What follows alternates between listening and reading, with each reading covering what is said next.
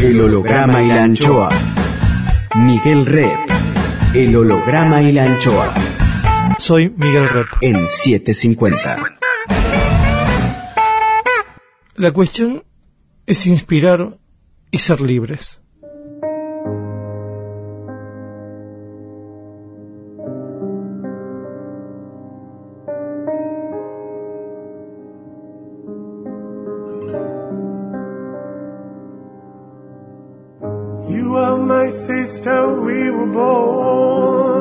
Tú eres mi hermana. Vos sos mi hermano.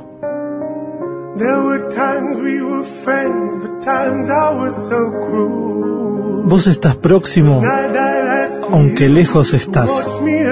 ¿A cuántos kilómetros estás? El holograma y la anchoa. Mi nombre es Miguel Rep.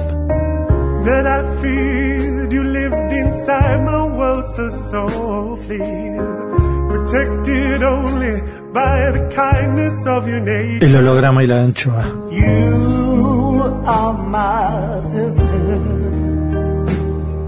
And I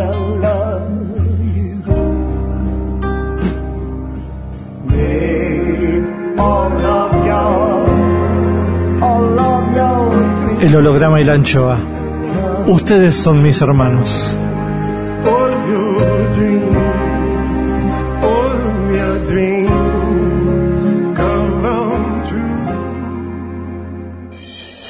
El holograma y la anchoa. Hoy guardamos el aire, el pensamiento de Isol Micenta. Isol Micenta es chiquitita y es grande. Dibuja como una grande sin olvidar ser chiquita. Dibuja grandes cosas y dibuja pequeñas cosas. Publica, crea, fantasea, gana premios, juega, colorea, trabaja la línea. Y Sol Micenta también canta y experimenta. Hoy viene Isol, todas estas Isoles Micentas, a lo chico y a lo grande. Isol Micenta en el holograma y el ancho.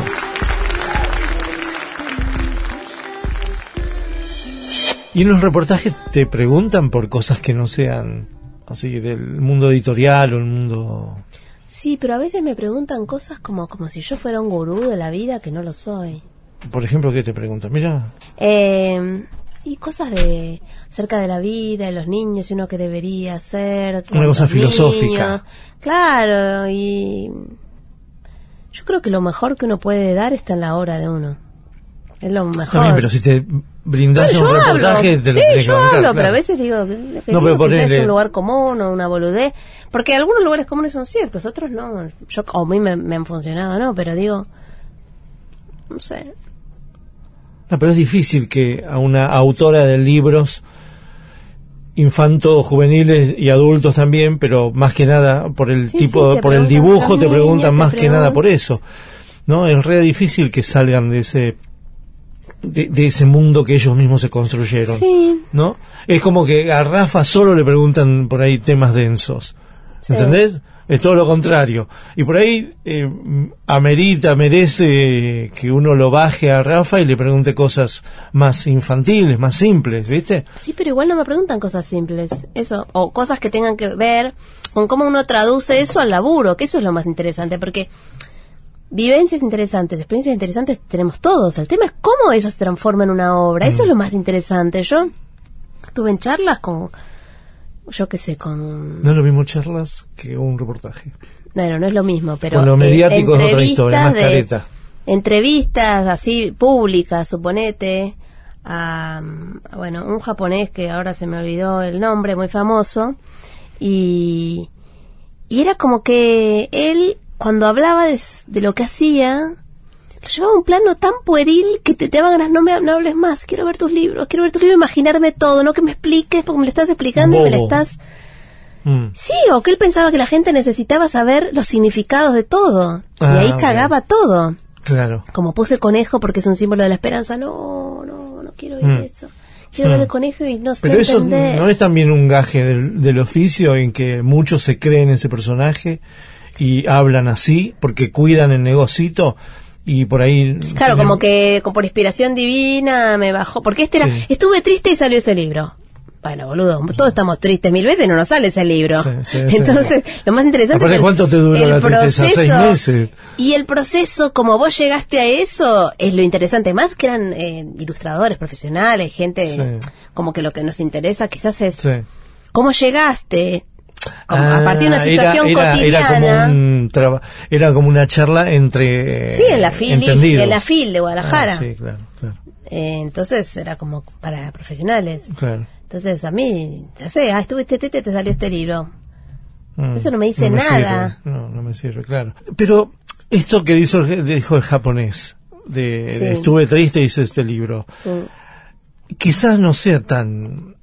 eh, eh, quizás sea una mentira, pero quizás no, No, sea no, una... verdad, re- es una verdad. Pero es una verdad. que- Pero yo me acuerdo de algunos laburos que yo puedo decir, me gobernó la tristeza durante gran parte de ese laburo y cuando lo veo, veo en los dibujos esa tristeza y esa negatividad con que veía.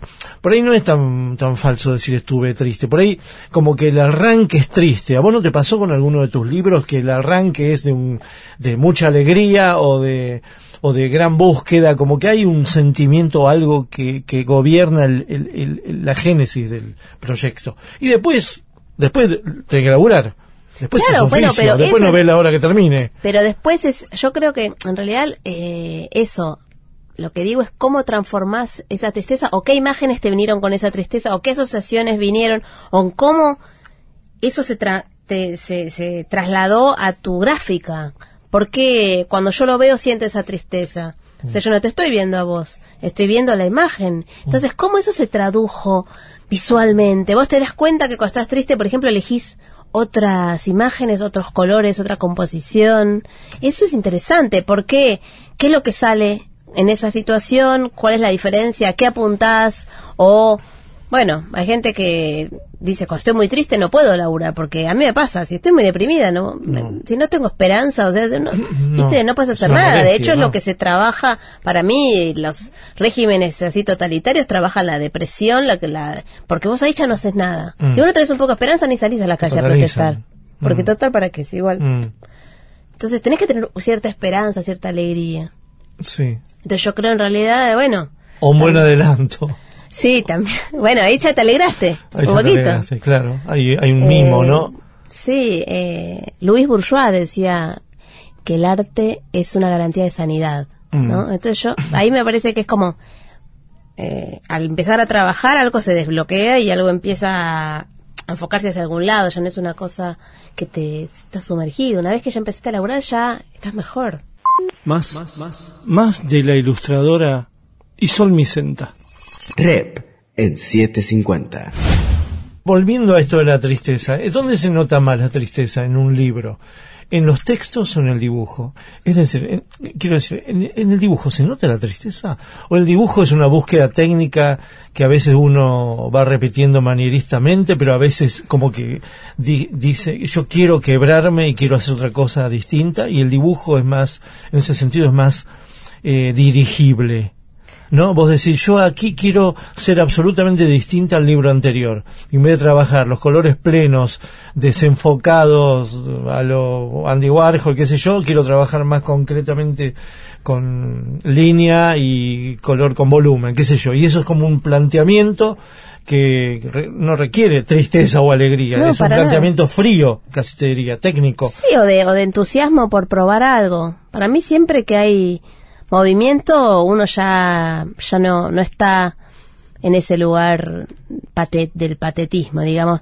Eh, yo, me pasa que la tristeza en un lugar se pone un poco solemne, me parece, tiene que ver con algo así medio... Pero mm, yo, a mí me gusta mucho quizás la melancolía o como cierta, una tristeza poética. Esa me parece que es linda de transitar. Lo perdido. Sí, o, de, o ese, claro, como ese recuerdo, Mm. pero que también te da un calorcito, no sé, es Sí. como... em, ¿Y cuáles son tus cosas perdidas y que añorás en los dibujos? o en los libros? Ah, en realidad yo en mis dibujos, por suerte, eh, trabajo mucho libros. con el humor en mis Mm. libros. Eh, y cosas que quizás cuando yo era chica me ponían triste, ahora las traduzco de una manera con mucho más humor. Mm. En realidad son en ese sentido como más que me enseñan mis propios libros a mí, Mm. ¿entendés? Como que hay algo más distancia. sano en este Mm. el hacer, algo de lo que me enamora de lo que yo hago, porque en un lugar es sanador o, o es está jugando con algo que justamente por eso quizás me entusiasma. Sí, bueno, pero estás, di- estás distante de la niña que, a la que le entristecía eso. Sí, pero muchas Está veces mirando a esa que mis niña. personas, bueno, por eso hoy ya me puedo reír y acompañar de pronto a esa niña Mm. desde un lugar mm, o como con más de revancha o más de Sí, de, de- de reírse del propio ridículo Claro, más eh, que a mí me, me resulta bastante liberador y además me conecta con esas cosas. O sea, yo, bueno, vos me decís estoy distante, pero yo creo que nuestra infancia es eh, genera todo el tiempo eh, imágenes y reflejos y cosas de nuestra vida de hoy. Mm. O sea que nosotros, bueno, lo Que dice, todo está lo en la dice el análisis. Todo está en la infancia. Y para mí es eh, como entraste y ese el manual de instrucciones lo recibiste ahí. Mm. Si el manual era un desastre, medio que te cagaron. Después vos tenés que laburar para desentrañar qué de eso que fuiste aprendiendo era así y que no, y que te sirve realmente para la vida y que no.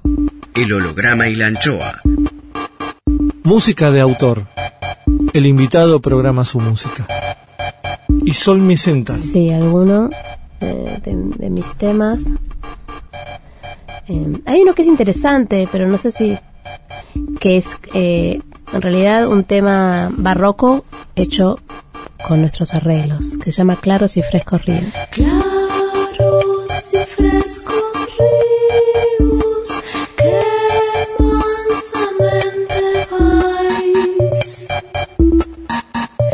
siguiendo vuestro natural camino.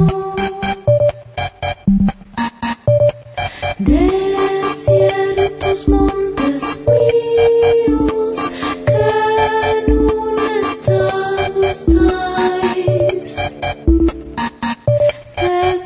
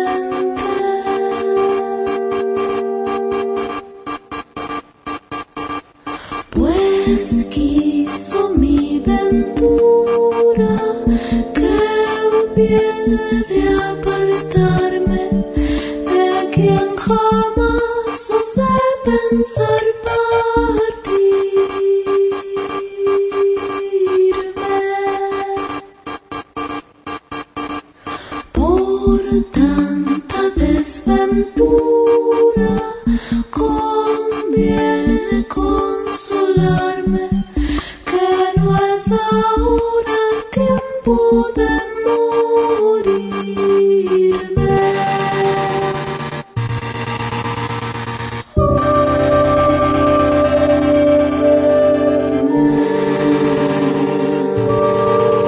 Sigan, opinen sobre este programa en El Holograma y la Anchoa en Facebook y en el holograma y la anchoa En Twitter. Arroba el holograma Iranchoa. Rep en 750. El recepcionista de arriba. Oh my god. Juicio al invitado. Como todos sabemos, está científicamente comprobado que cuando morimos, subimos al cielo, nos reciben para testearnos en el juicio final. Todo lo que hicimos, deshicimos y omitimos en vida es examinado por un barbudo con alas llamado el recepcionista de arriba, quien juzga si somos recibidos en el paraíso, nos penitencian para guardar en el purgatorio o nos destinan forever al infierno. Nubes, leve viento, ausencia de olores. Examen, examen, examen más. Cuadrito 1. El recepcionista de arriba recibe a Isol Micenta. Isol. Comienza el interrogatorio.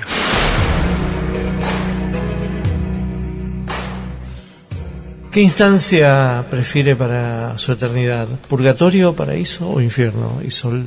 Paraíso.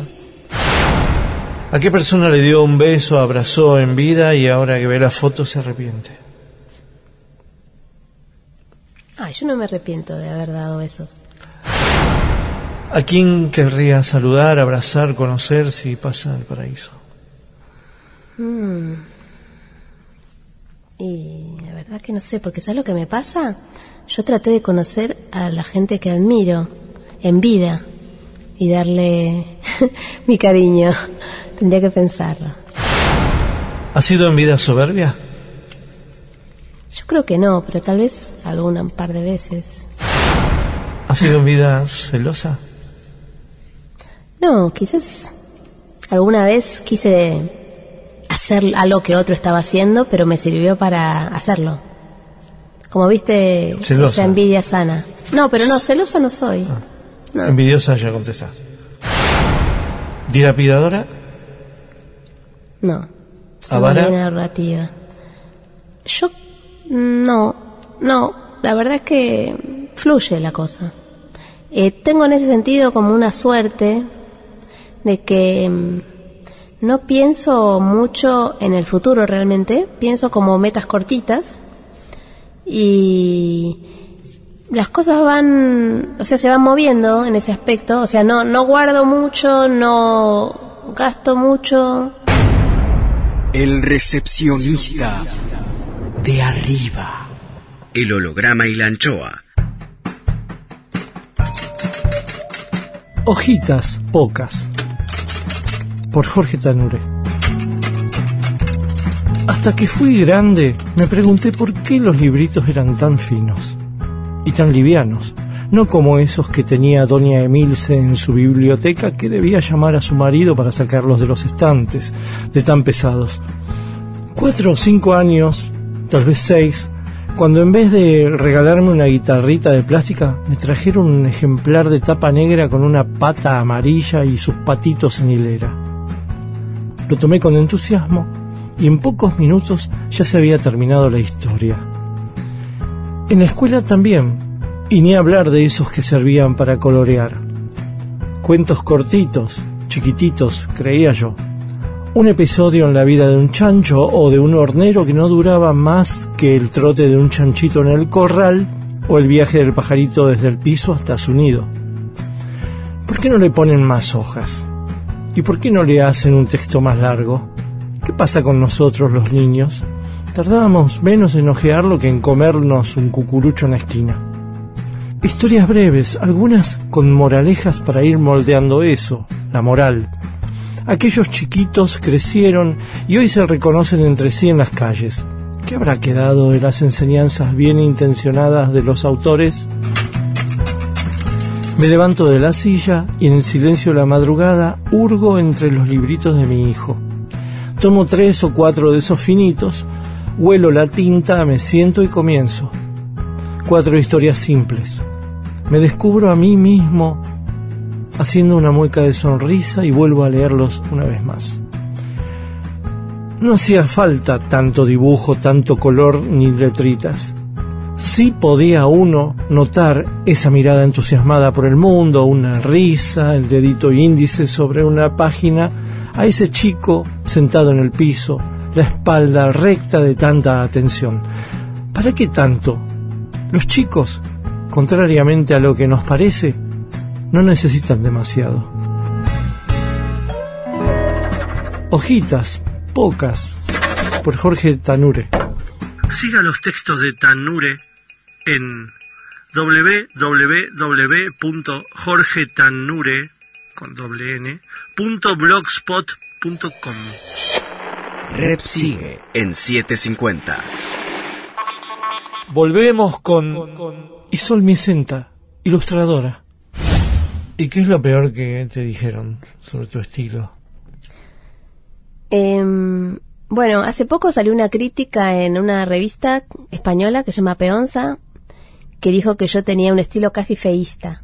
Ajá, pero eso no es un... No, pero lo- yo no, yo pienso que son lindos, no que son feos, me dio, como que no lo hago a propósito, digamos Langer, por ejemplo. Langer a propósito hace Sí. eso. Pero digamos a mí, yo creo que tiene que ver con los criterios. Hmm. En España en general, eh, me ha pasado esto, como que tienen un estilo muy diferente y como con, o sea, no sé, una búsqueda como con una estética que, que es más, no sé, más prolija, no sé bien. Son, son prolijos, son más fríos ahí, ¿no? Y sí, salvo eso, Gusti que es nuestro, Sí, pero Gusti Roldán no que es... es nuestro. Gusti puede hacer un estilo feísta. Claro, por eso. Ahora ya salvo no, ellos, ahora salvo ellos no. que son más Mm. así salvajes como nuestro estilo, pero pero sí, tampoco me molesta, de hecho me divierte, Mm. pero que un crítico de, de libros álbum me defina así, también fue como, bueno, me parece que no entendés mucho, no sé. Eh, Hay no, que ver qué, qué quieren decir con feísta. Sí, yo Si creo quiere que decir agresivo feos. o qué, porque en el, en el estilo del ángel es agresivo, buscadamente ag- agresivo a lo bulemin, Claro. ¿no? Hay estilos que son así, quieren Sí, ser, sí, sí, ser que te choqueen. claro, feos. Sí, por eso yo no quiero. No. No, yo trato de que sean lindos, que sean graciosos. Claro. Sí es verdad que cuando a veces uno busca esa situación de que te dé gracia, justamente si está todo muy perfectito, todas unas proporciones, no, eh, no, no sucede eso. Viste que como que a veces yo tengo gente que me muestra las ilustraciones y yo digo, cambia las proporciones, o sea, para que sea más interesante de mirar, si no es como que no pasa nada, como buscar algunas eh, contrastes, sí. ¿no? Algo que me sorprenda. Porque si igual puedes dibujar cualquier cosa. Sí. Esa es la gracia. Podemos dibujar lo que no existe. Entonces justo a dibujar todo exacto como existe. Es un embole. Ya está la foto. Sí. Mm. No sé, a mí me gusta eso. ¿Y cuáles son tus temas, crees vos? Yo cuando miro mis libros veo como la mirada eh, y la subjetividad. Está, bueno, en el patito, tener un patito es útil, no sé si lo viste, es un libro que tiene los mismos dibujos para contar dos historias. Ah, Entonces, según quien lo cuenta, cuenta otra cosa. Y vos ves que sucede lo mismo. Pero uno se, se llama, empieza el libro y es tener un patito es útil, ¿no? Entonces dice, me encontré un patito y lo agarré. Lo uso para macarme, se sube arriba del pato. Lo uso de nariz, se lo pone acá. Lo uso de sombrero, se lo pone en la cabeza. Eh, lo uso para después del baño y se lo mete como un hisopo. Bueno, y al final dice, lo dejo en la bañera y cuando se va el agua lo uso de tapón. Y en ese momento el libro empieza nuevo y se llama Tener un nene es útil. Entonces empieza, me encontré un nene y me agarro, ves los mismos dibujos todo el tiempo. Me hace masajes en la espalda y está la misma imagen que se amacaba. Y así, vos ves que en realidad las dos miradas son la misma situación, así que cada uno lo vive. total. Sí, sí, sí. Y esas son cosas que a mí me interesan mucho, como ponerse en el lugar del otro. La subjetiva. Sí, que también es, bueno, me interesa porque te libera mucho también y, y tenés que vos elegir también. Bueno, ¿y dónde, dónde voy a mirar? Ser consciente de que uno siempre está haciendo Mm. un recorte, y me divierte eso. eh, eh, ¿Y eso dónde te viene? y eso, no sé, no sé, hay, hay algo, yo cuando era muy chica leí unos cuentos eh, sufis que me encantaron y trabaja mucho eso. Eso de que para uno era la comida de los dioses que le caía en el río y cuando llega era los afeites de una princesa que la, lo tiraba después del baño. Sí, sí. Eso siempre me interesó.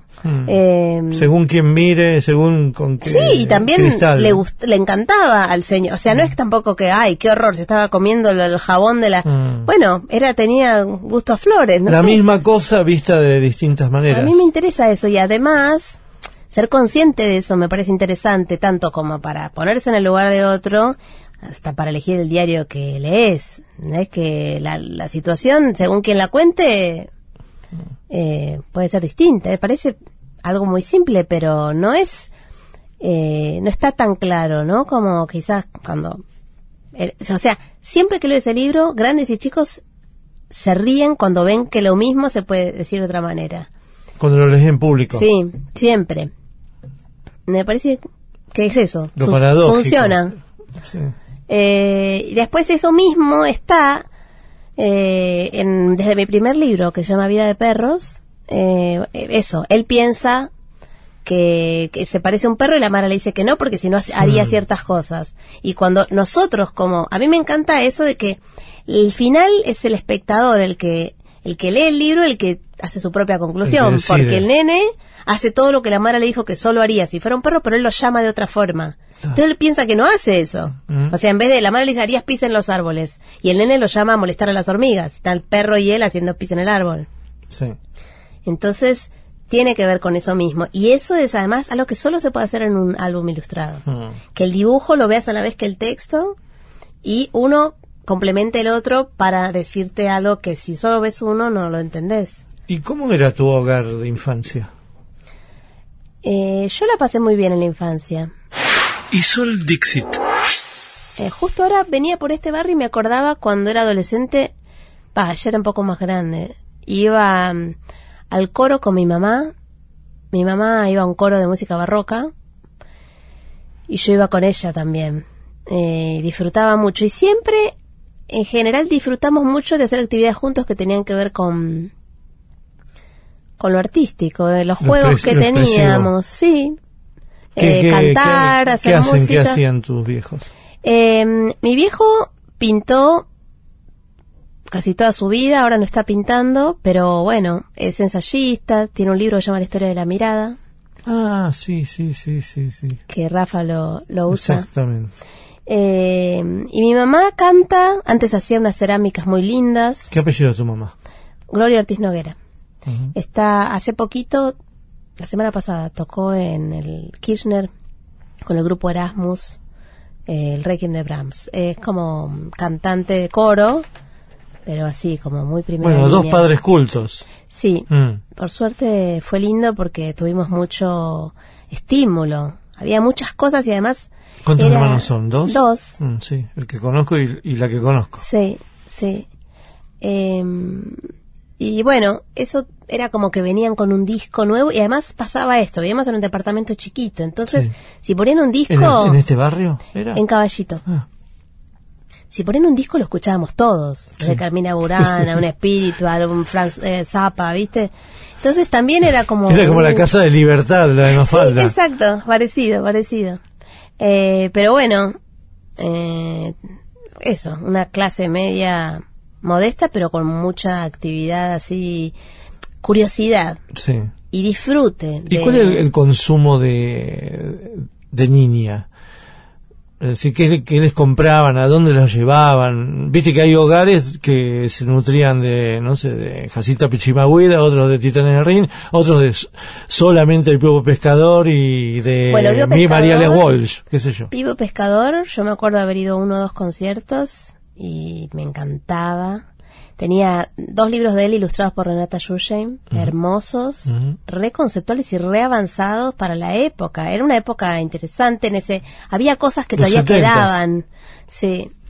Y, y después... Eh, Pero la cosa Mariana Walsh progre, María también. Walsh, sí. Sí. Mm. Pro música de Rosario. Claro, exactamente. Pero yo, por ejemplo, quería Cantaniño y los Parchís. Y ellos se, se volvían locos, pobres, como No, yo ahora con la música, tablet, con, con mi- música. sí. Pero lo teníamos igual porque los abuelos los regalaban. Y está bien también, Mm. porque si no después te agarra una fobia y solamente querés escuchar los parchís. O sea, estaba bueno tener Sí. una cosa te Lo sentías, popular. sí, como que querías estar ahí con esos nenes y después me sabía todos los temas, los de los parchís y los de ¿Y promoción. los libros? Y los libros teníamos una linda biblioteca, ellos leían mucho y teníamos libros para niños, pero también libros que no eran, de pronto eso, el de los sufis, no sé, lo leí en la Mm. primaria, o cuentos chinos con fantasmas, o... Sí, una biblioteca abierta. Claro, y que de pronto ellos nos libro. recomendaban, este lo puedes leer, y no era específico para niños. Mm. Y eso está bueno también. Y Y, muchos cómics sí, bueno, Asterix, lo más, eso lo compraban para ustedes Sí, para nosotros, pero lo leían ellos? ellos también. Mm. Siempre fue como, también mis viejos eh, nos llevan 17 años nada más. Sí. Entonces, Ah. Era como, Ay, qué pendejos. sí, era como muy... era, eh, además, bueno, la ¿Siempre fue pintor tu papá? ¿Siempre fue así como artista? Escri- de y escribir y de pintar, sí, pero no, tampoco era que salía tanto a mostrar. O sea, mi mamá ¿Pero era la que medio le ¿De qué armaba. Los dos trabajaban para un laboratorio. Un laboratorio como extraccionistas de sangre de domicilio. Ah. ¿Y habían estudiado para eso? Y habrán hecho un cursito. Un curso, claro, como enfermeros, eso digo. Algo, claro. No, pero no era una academia, no eran académicos. No, Mm. no, mi, mi viejo hizo la facultad de agronomía, pero en realidad él hacía filosofía y se cerró. Mm, ok. Entonces Claro, ahí dictadura. después, claro, había que apechugar. ¿Y la música cómo se eh, cómo orientaron? Bueno, ellos son muy melómanos. Mm, Mi viejo tenía un grupo de rock cuando era chico y después ya no, porque siempre como una ambición muy experimental Ah. de esos que duran una hora un tema y la gente queda uno. Y le siguen cantando a mi viejo ir a ver a esos freaks que Sí. tocan la boquilla del saxo durante media hora y queda el solo y un amigo. Sí, sí, sí. Le copa. Experimental. Le total. copa, sí. Por eso dijiste mucho. Zapa también. Sí, totalmente. Sí, y también Cage y... No, siempre... De ahí mi hermano... Sí, tu hermano es bastante eh, Claro, mi hermano Sipse tiene como una cabeza, sí, como no no tonal, Sí. eh, como de, de una búsqueda. En cambio, vos en propia. música sos tonal. Sí, a mí me gusta, porque además me melódica. gustan las canciones, me gusta las letras, tiene algo de la narración que me gusta a mí. ¿Y cuál fue tu primera experiencia musical? Eh, bueno, cantando en grupos, en coros barrocos, eh, con mi vieja. Mm. Y, pero de chica igual siempre cantábamos mucho, grabábamos cassettes, hacíamos que teníamos un programa de radio y eh, con, los, con el grupo, yo en ese momento tenía un novio músico en la secundaria y cantaba mucho con ellos, con la guitarra, o sea, porque también para mí el cantar era algo social, o sea, el leer es como que me metía para adentro, ¿entendés? En cambio el cantar me acercaba y me sigue pasando eso un poco, es como que hay un movimiento para afuera eh, en el tema del cantar y un movimiento como más de resguardo, el estar dibujando, más como una cosa más... Más íntima. eh, sí, que tiene algo de O meditación. algo íntimo y algo éxtimo. Sí, éxtimo, ¿existe? No. Bueno, eh, la música, eso, viene eh, por mis viejos que eran súper melómanos, que era como eso, venir de, de, la facultad, suponete mi viejo, o, o- o del trabajo y traer un disco. Mm. Es que lindo eso, además había poco. Mm. Entonces uno se concentraba, escuchabas el Claro, mismo había disco un una semana seguida. por algo y lo escuchabas. No, no había la oferta internet. Claro, entonces es como que uno lo- se iba metiendo en esos discos. Un montón de vinilos. Mm. ¿Y ahora montón, escuchas montón. mucho? Yo ahora escucho, pero no tanto, también porque tengo dos nenes muy chiquitos. Y también sí extraño esa cosa de mm, el tener un equipo y que todos escuchemos un poco, ¿viste? Como que ahora yo tengo el mío en mi estudio, Rafa tiene uno en el suyo. ¿Qué es eso? ¿Es eh, una casa vertical? Sí, Mm. es como una torrecita. Mm. Eh, hay otro abajo, pero abajo entonces se ponen siempre música los nenes y Claro, los chicos tienen su música. Claro, a veces yo pongo y Mm. queda ahí, eh, porque además tiene cuatro CDs, entonces el, el, el equipo. Entonces de pronto aparece uno mío, Claro. aparece de pronto eso, yo qué sé, Cecilia Bartoli cantando una ópera, Mm. pero Pero escuchás, sos, sos culta musicalmente. sí, quizá ahora estoy un poco, me cuesta eh, lo nuevo, como la que novedad.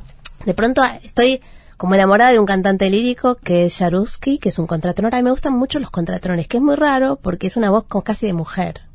Ah, ok. Casi tiene el castrato. punto, tiene- ahora ya no existen los castratos, No, pero, pero es como como una voz de castrati. Eh, no sé, me, me encanta ese, to- ese color. Es como hermoso. ¿Y cuál es el repertorio ahí? Y Vivaldi, sí, sí. eh, él tiene una cosa Barroca. muy sí me encanta Mm. la música barroca Mm. que es como previo a la clásica Mm. que ya se empieza a volver un poquito más eh, orquestada a mí eso ya me agota. Es como que pierdo la más línea. cerebral. Pierdo la línea digamos. Como que hay algo de renacimiento prebarroco Monteverdi Händel Parcel Ahí se- ahí que tiene mucho que ver, por ejemplo, Parcel, hay canciones que eh, parece un precursor del, de lo que es el rock inglés, o sea, son canciones muy fáciles de seguir, con unas letras hermosas y que te cuentan un montón, y, y son unas estructuras que se podrían usar perfectamente y que de hecho se nota que están en la base Sí. de lo que es después el rock. El holograma y la anchoa. Clima musical por Isol. Nisi Dominus, cum dederit. Pero por Jarowski, ¿eh?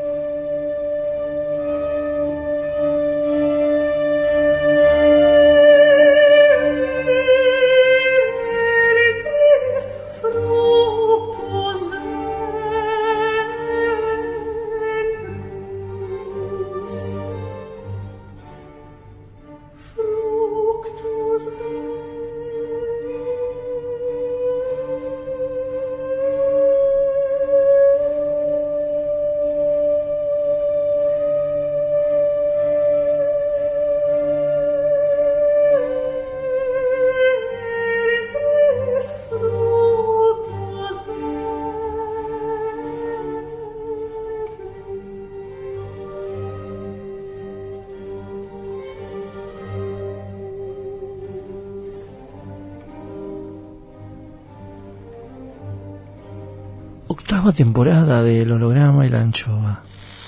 El holograma y la anchoa. Rep en 750. El recepcionista de arriba. Oh my god. Juicio al invitado.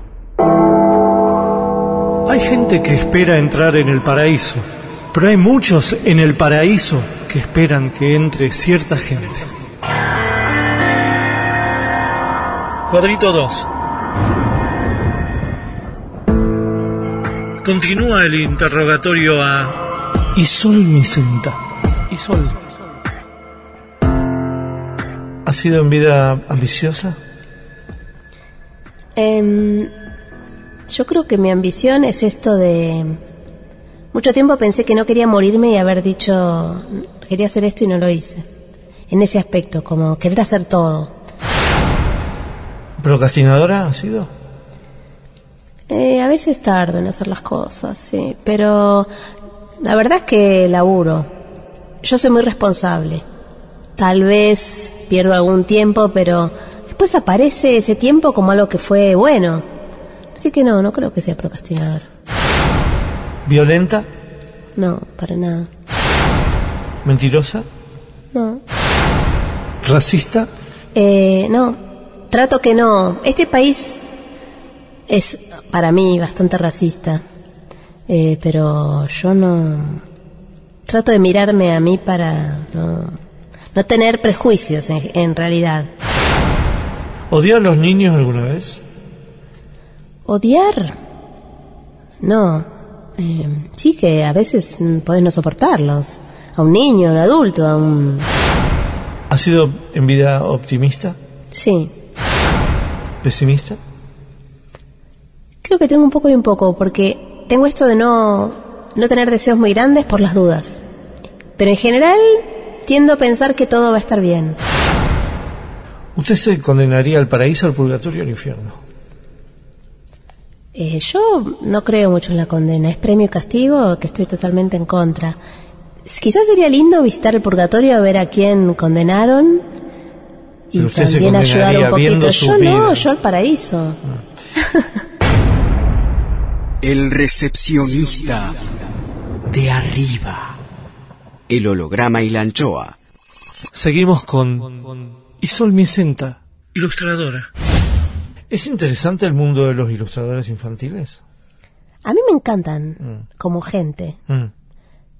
Cuando voy a las ferias, cuando voy... ¿Cómo, ¿Cómo son? ¿Cómo es esa tribu? A mí ¿Es de nerds?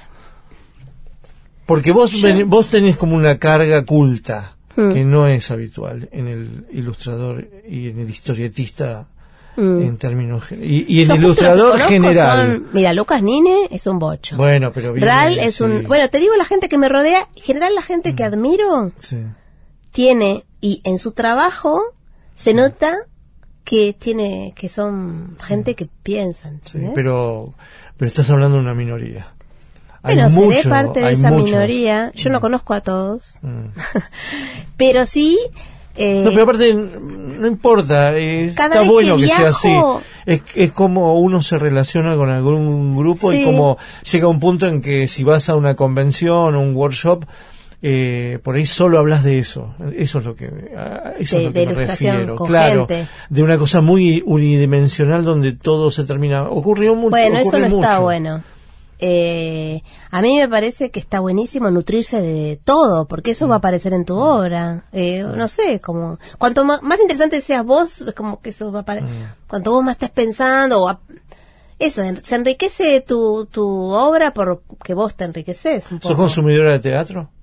Y bastante porque voy con Rafa. Bueno, y vamos a ver no todos tiene- los nuestros amigos.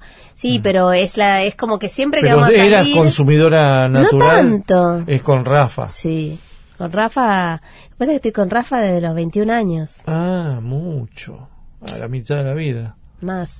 Mm, Tengo 46. mm.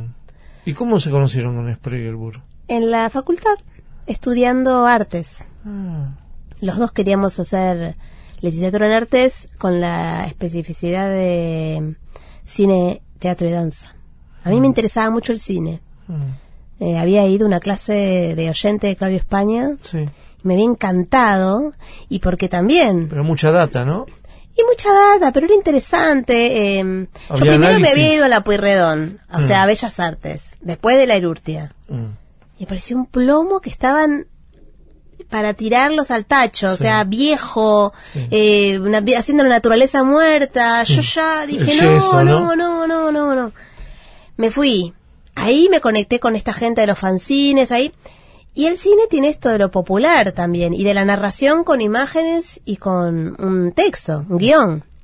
Entonces había algo que me, me gustaba mucho de... Bueno, me encantaba el cine y me encantaba esto de analizar cómo desplegarlo, como y se me ocurrían mil cosas. O sea, soy muy asocio y me encanta encontrar las las eh, claves, las, las pistas que van dejando. No sé, disfruté un montón de ver todos esos clásicos. Estaba feliz, Mm. feliz. Y entonces te anotaste en la facultad de... Me anoté en la facultad en Puan, en... Sí. eh, ¿Filosofía es, o eh, letras? Es filosofía y letras, eh, pero esto es artes. Sí. Se llama artes y vos puedes elegir Sí. esto, cine, teatro o eh, plástica. Mm. Sí, son esas las... Eh, ¿Hiciste pero todo? No, ni en No, pedo. no, nos fuimos los dos. Primero se fue Rafa, que dejó una carta muy graciosa a una amiga nuestra de por qué se iba a vivir la vida y no estar más ahí adentro.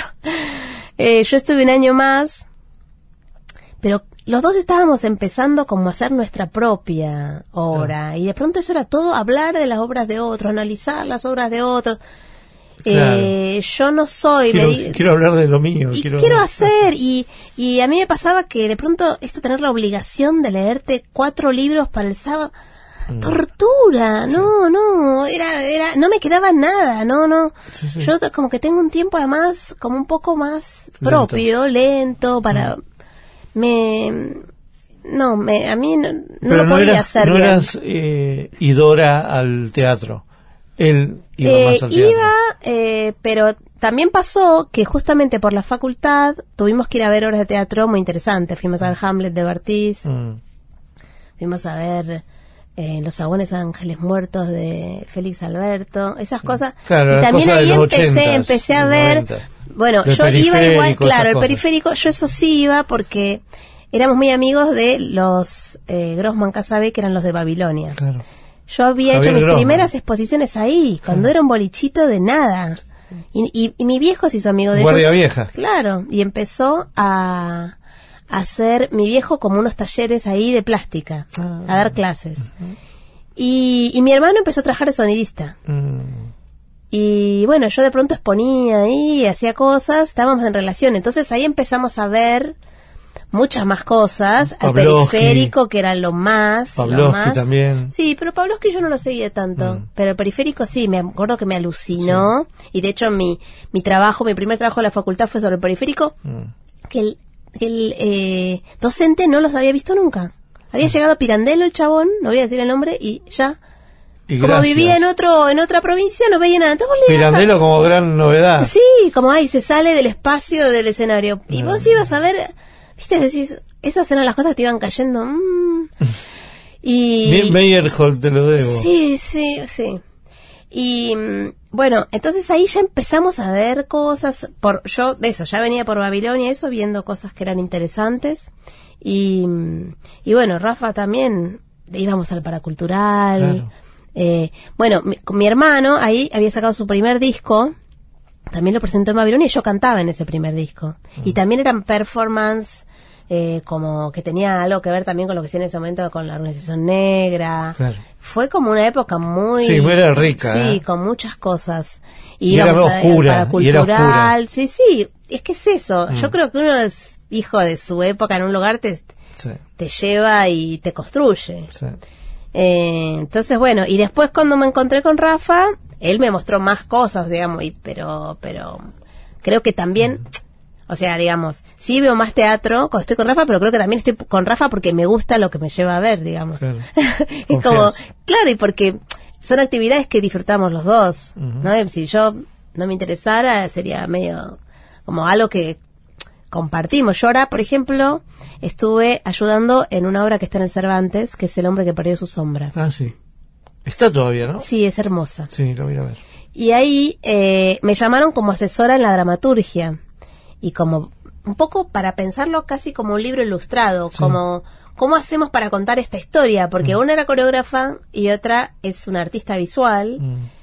Entonces, bueno, ayudar un poco a cohesionar eso que se me que veía yo. Entonces estuve viendo y me encantó, se me ocurrían mil cosas, las volví locas un poco porque les daba unas devoluciones eternas, pero fue como para mí poder usar algo que no no, no estaba usando y que la verdad me daba cuenta que iba a funcionar, me daba cuenta lo que no, dramáticamente el ritmo.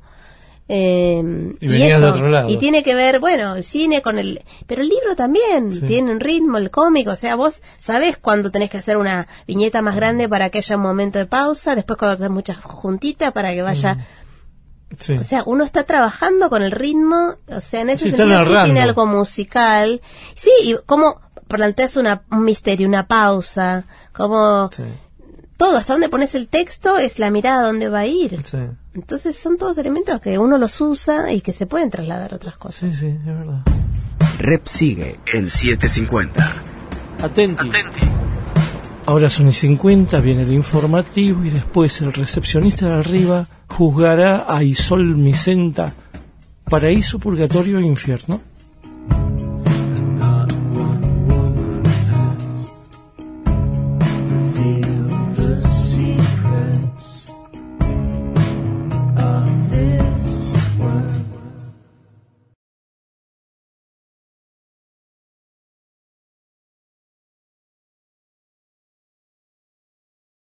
Miguel Rep tiene aire.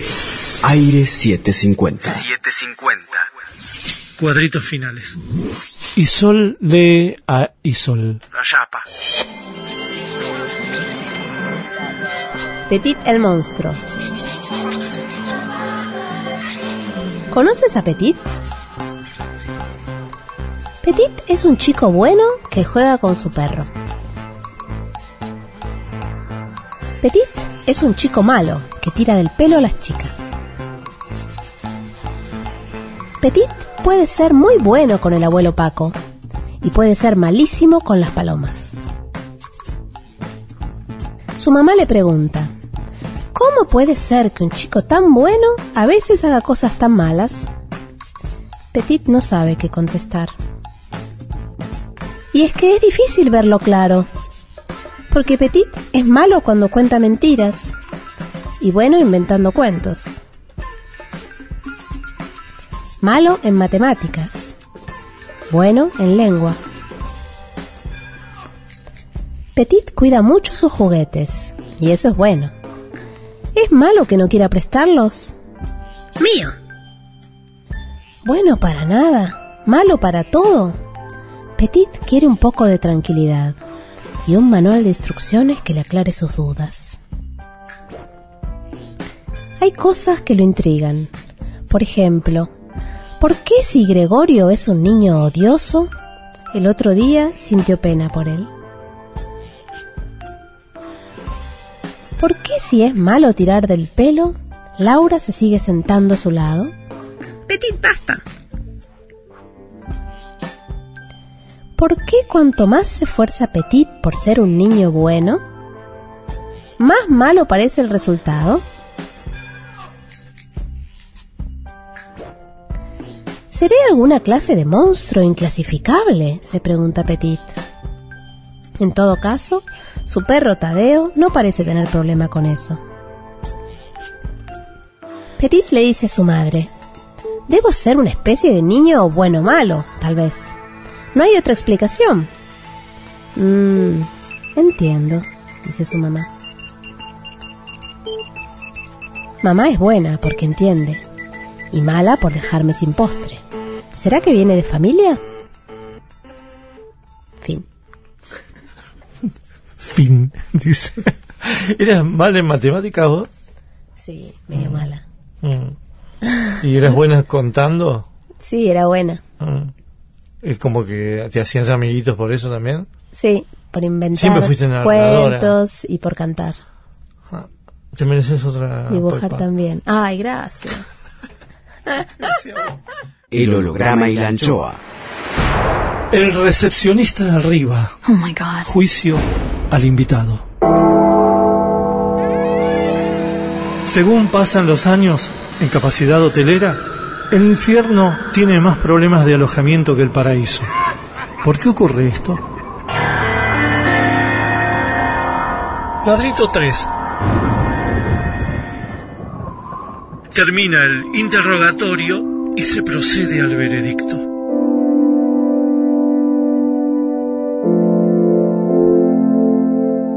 ¿Cuál fue su pecado personal preferido? Ni me acuerdo cuáles son. ¿Cuáles son los pecados? Eh, supongo que lujuria es el más preferido porque tiene que ver con algo del placer. ¿Cuál fue el pecado que no perdonó en los otros? Que no perdonan los otros. Eh, ¿qué, ¿Cuáles eran? Eh, em, supongo que no tengo muy pendiente porque además, ¿sabes qué? Soy muy perdonadora. ¿Le ha quitado el novio o la novia a alguien? No. ¿Se murió rebelde o dócil? Yo preferiría la imagen de rebelde, pero también puedo ser dócil. ¿Qué le faltó por hacer en su vida? Eh, y yo voy a intentar que no me falte nada por hacer Te moriste. y ¿Qué le vivir un poco más para hacer más cosas.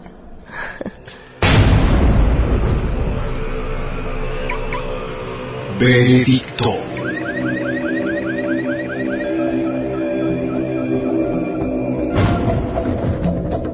Sopesando meticulosamente las respuestas de la señora ilustradora y advirtiendo en sus palabras una capacidad para advertir las maravillas de las cosas supuestamente pequeñas y laterales, y su lupa por la diversidad de miradas y la relatividad de los juicios, disolvemos este juicio final.